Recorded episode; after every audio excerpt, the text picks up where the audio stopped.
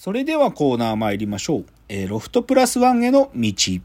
えーこのコーナーはサブカルリテラシー、サブカル知識の低い株式会社私は社員に竹之内がサブカル魂を注入し、いつの日かロフトプラスワンでのイベントに呼ばれる存在にまで自分たちを高めていこうという意識向上コーナーです。では、今日のテーマを発表します。今日のテーマ。残響のテロル。子供に復讐させたがる大人たち。という話ですね。は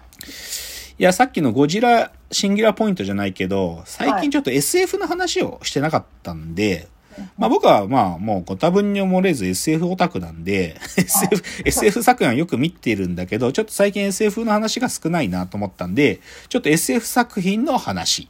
はい。で、その一つである残響のテロルです。アニメのね。知ってます？聞いたこともない。いや、初めて初めて聞きました。はい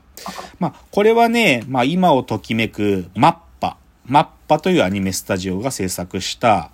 えー2014年にやってたアニメですね。あの、フジテレビのあの深夜枠で、ノイタミナっていうアニメ枠があるんだけど、そこで放送されてたアニメ。まあ、ファンも多いですよ。あの、ノイタミナ枠の、ね、中でやってたアニメ、ベスト10とかでなんか、ファンが人気投票したら上位にランクインするくらい、まあ、まあまあ人気だった作品。うん。で、ちょっと今日この、これがまあでも、一見すると SF に聞こえないんだけど、僕はこの作品を SF として捉えてるんで、ちょっと SF 作品として、で、どういう SF 作品かっていうとね、端的に言っちゃうと、えーっと、遺伝子操作とか、デザイ、デザイナーズベイビーとか、そういう文脈で SF なのね、これは。はだからそういう作品として、ちょっとこの残響のテロルっていうのをちょっと紹介したいと。で、まあ、あらすじをね、ちょっともう、まあ、丁寧に説明していきたいと思うんだけど、はいどういう話かって、いきなしね、冒頭ね、青森に核燃料の再処理施設っていうのがあって、そこにヘルメットをかぶった二人組がなんかこう突入してくるわけ、バイクで。はい。バイクっていうかスノーモービルが。で、それ突入してきて、で、プルトニウムが強奪されちゃうのよ。で、その、の強奪するときに、その机の上にね、ボンってなんかその謎のメッセージを書き残すんだけど、い。そこから冒頭始まって、で、オープニングはそこから一気に始まるんだけど、でそこから半半年が経ったみたいで、夏休みのあ暑い、ある暑い日にね、あのね、九重新たっていう、まあこの人ね、あニックネームナインって言うんだけど、あと、はいあの、久見当時っていう、この人も通称ツエルブっていう、そのナインとツエルブっていう二人組が高校に転入してくるのよ。うん。で、すごいこう目立つ二人、かっこいいから目立つんだけど、あんまりこう、周りの奴らとかには目もくれないわけ。で、その数日後ね、あの、スピンクス1号、2号って名乗る二人組が、なんか YouTube みたいな動画サイトに、はい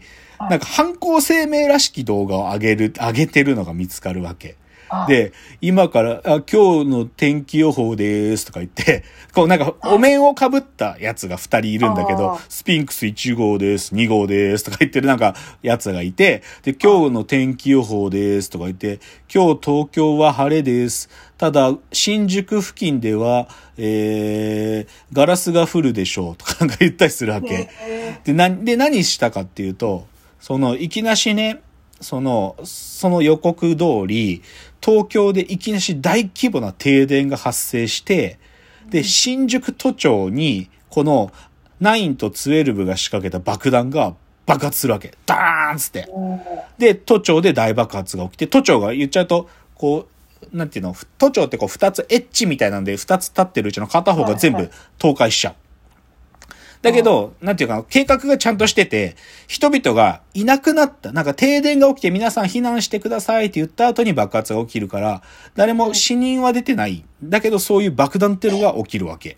うん。そう。で、で、実はこの爆弾テロを起こしてるスピンクス1号2号っていうのはこの9と12なんだけどあ、で、この9と12が、この後も、その動画サイトに犯行予告をたびたびアップして、謎々みたいなのを出すわけ。謎々みたいなのを出して、次の爆発はここです、みたいな。その謎々を出します、とか言って、なんかあの、スピンクスってあの、スフィンクスのことなの。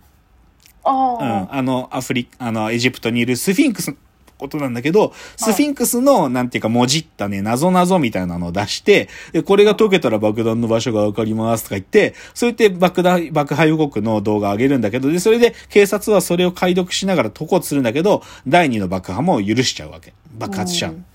で、で、今度は警察署が爆発されたりとか、で、次にまた動画サイトに上がったりするんだけど、警察側にすごい優秀な警察の柴崎さんって人がいて、はいその柴崎さんって人が第三の爆破予告の謎を解くのね。うん解いて、あの、ここだっつって、その、爆破予告、あ、爆弾を止めようとしたりするんだけど、でも、その、監視カメラで、なんかそのスピンクス1号2号が爆弾を仕掛けてるところ、監視カメラに撮ったところも特定して、その、あ彼らのアジトをね、突き詰め、突き止めちゃうんだよ。はい。で、で、そ、だけど、スピンクスはそれ予定通りだから、もう予定通り次の計画の第4の爆破予告を出したりして、また例のごとく謎々を出すわけ。で、謎々を解いて、その爆破を止めようとするんだけど、はい今度はね、警察が、なんかね、まあ、謎々を解けたんだけど、スピンクスの人たちはね、かし、めちゃくちゃ賢いから、警察のコンピューターネット上にクラッキングして、警察の捜査情報とかはもうね、自分たちでね、ハッキングして手に入れちゃうわけ。で、それを流出させるっていうようなテロもするわけよ。はい。で、さすがにこれじゃあ困ったっつって、その警察側がね、なんかね、FBI から、なんか謎の女の子を連れてくるのよ。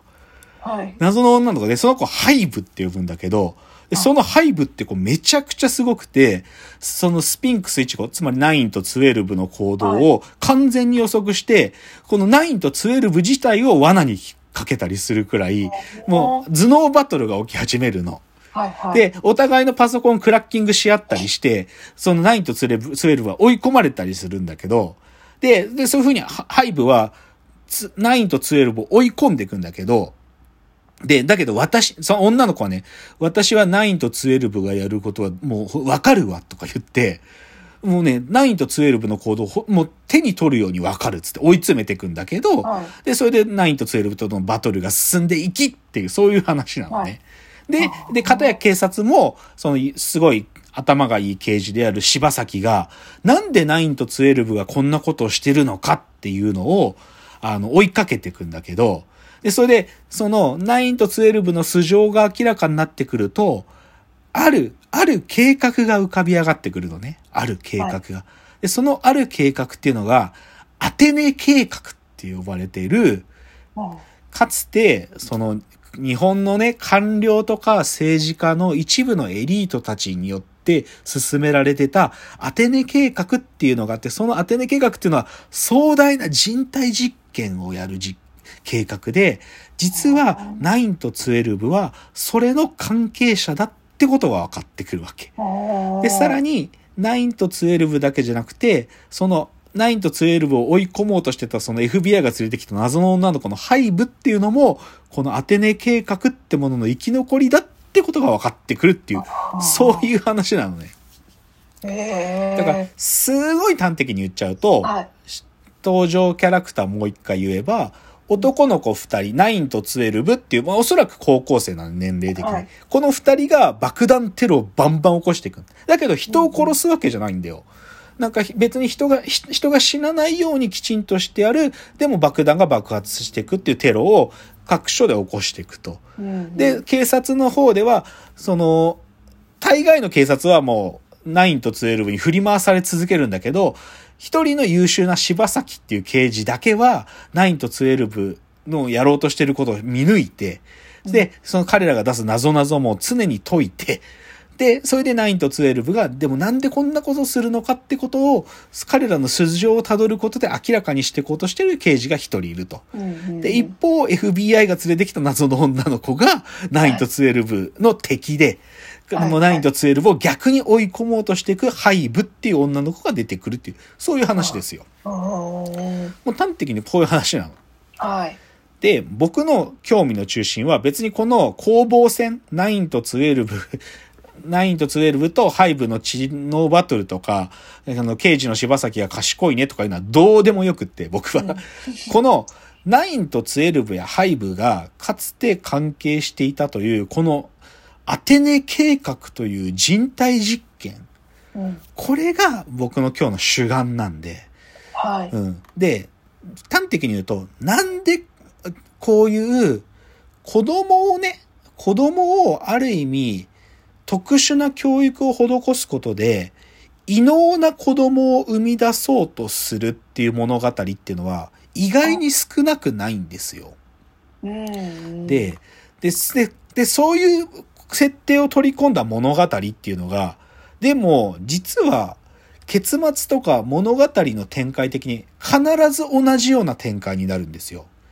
で、で、それは、だから僕がの角度で言うと、なんで人間っていうかな、なんで作家がこういう異能な子供を作るっていう発想をし、かつ、そのシナリオがこういう構造を持った物語がほとんど酷似していくっていうのは、ど、なんか何を暗示しているのかってことが今日の僕の主題なんです。つまりその冒頭のタイトルの